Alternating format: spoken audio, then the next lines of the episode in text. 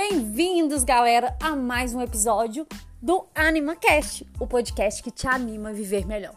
E hoje eu quero falar sobre um assunto que, assim como os outros, também é muito importante, ainda mais nesses tempos de pandemia, onde todo mundo tá praticamente meio pirado.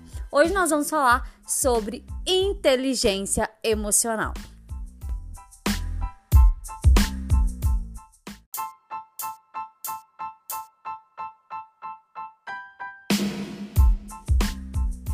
Falar de inteligência emocional parece ser muito fácil, mas na prática as coisas é, funcionam totalmente diferente. Por quê? Porque quando acontece alguma coisa, seja ela ruim, seja ela boa, a gente fica muito aflito e o nosso corpo reage através dessas emoções. E a gente às vezes é, se precipita e tem algumas atitudes que podem potencializar alguma coisa que vai dar ruim. Principalmente quando a gente cria expectativas em relação àquilo e conta para as pessoas. E quando essas pessoas não entendem o, o, desejo ali do nosso coração, a nossa emoção que a gente está na busca daquele desejo.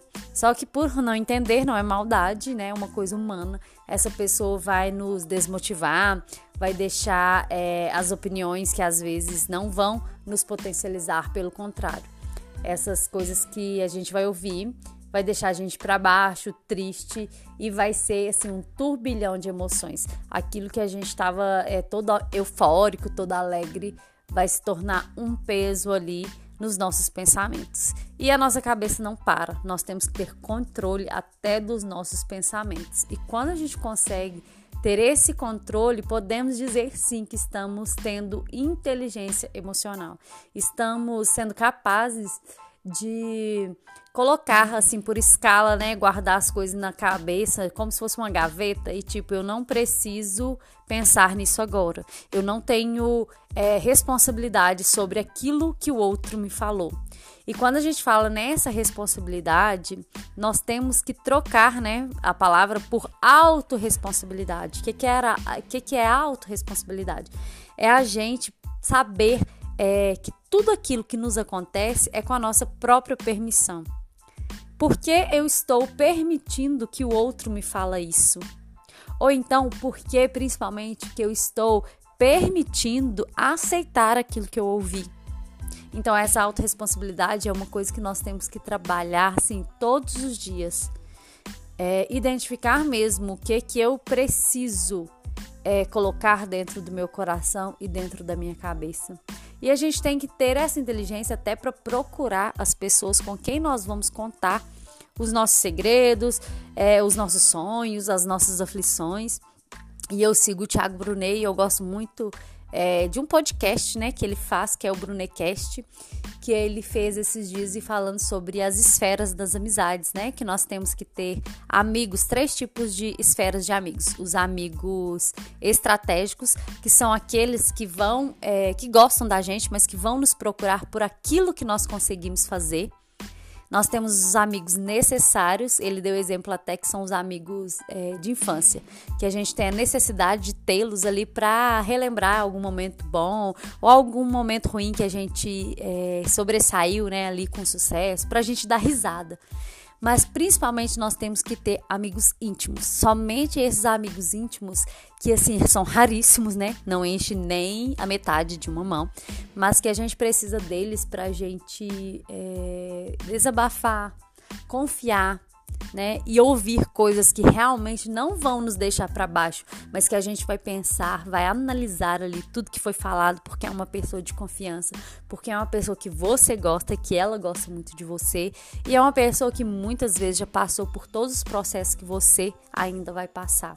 Então, quando a gente entende sobre essas esferas das amizades, sabe escalar essa amizade aí no, no lugar certo, a gente consegue ter essa inteligência emocional e não ficar tão frustrado, né? E poder até excluir tudo aquilo que nos impossibilita de realizar os nossos desejos, os desejos do nosso coração.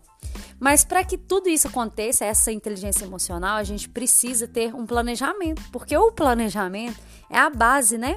a base da evolução. Então, quanto mais a gente se planejar sobre tudo aquilo que a gente está sentindo e saber nomear mesmo, eu estou sentindo isso por causa daquilo, a gente sim consegue evoluir espiritualmente e emocionalmente, que é o tema aqui do nosso podcast. Só que a gente, infelizmente, a gente não vive, né, no mundo só de maravilhas. A gente vive mais nos momentos de aflições. Mas isso é bom, porque quando a gente entende que a gente precisa passar por isso, a gente se fortalece e vai entender: nossa, eu estou triste com isso, mas eu consegui é, ficar alegre a partir dessa, dessa situação que eu vivi, mas que eu consegui é, agir de determinada forma. Porque quando vai acontecendo um turbilhão de coisas, de emoções ruins, e a gente vai entendendo, né, até o nosso corpo, é como que o meu corpo reagiu. A minha respiração ficou mais ofegante, meu coração acelerou, eu fiquei mexendo minhas pernas, eu roía, eu roía as minhas unhas. Cada pessoa tem um tipo de reação, né? Mas quando você identifica por que, que eu estou assim, é mais fácil de você ir lá na raiz do problema e resolver com mais calma, com mais paciência, porque esse problema ele tem solução todos os problemas têm soluções. E quando a gente resolve a entender aquilo que a gente sente, a gente está sendo inteligente, não vai magoar, não vai ferir as pessoas. A gente às vezes é, coloca muito né, a responsabilidade no outro, culpa o outro, mas a gente que permitiu ser afetado pelo outro. E nesses momentos ruins é que a gente tem que ressignificar. Foi ruim, mas eu aprendi o quê? Eu não quero sentir aquilo que eu senti naquele momento. Então eu vou ressignificar, eu vou dar um novo significado por aquilo que aconteceu. Né? E a gente pode até falar aqui um pouquinho da neurociência, que nós temos os sete níveis é, neurológicos, que o primeiro é o ambiente. Qual que é o ambiente que é favorável para me ficar é, bem, para me ficar em paz, né? E a gente frequenta vários ambientes, que a gente tem a nossa casa, nós temos o nosso trabalho, então, esse ambiente está favorável para me ter paz? Nem sempre vai ser, né, 100%, mas vamos colocar ali numa escala. Como que eu estou me sentindo nesse ambiente? Eu estou muito mais tranquilo ou muito mais eufórico? Então isso vale a reflexão. E nós temos também, né, o segundo nível que é o nosso comportamento. Qual que é a reação o que que eu faço diante dos problemas ou até diante das coisas boas? Como que é o meu comportamento perante aquilo que está acontecendo? O terceiro nível é a capacidade, né? É o equilíbrio emocional. A gente está sendo flexível, porque tem muitas pessoas que são inflexíveis e são pessoas que realmente são insuportáveis de conviver. Porque a gente tem que ter essa flexibilidade de conversar, de entender, de mostrar que o outro tem razão ou não e explicar o porquê ele não tem razão. E numa conversa, num tom de voz adequado para a gente não ficar é, causando briga, né? E nós temos também o quarto nível que são as crenças de valores. Essas crenças entram nas motivações, nas permissões né? Então, assim, o que que, que são essas crenças? E o que que eu acredito que vai me valorizar? Quais são os meus princípios de vida?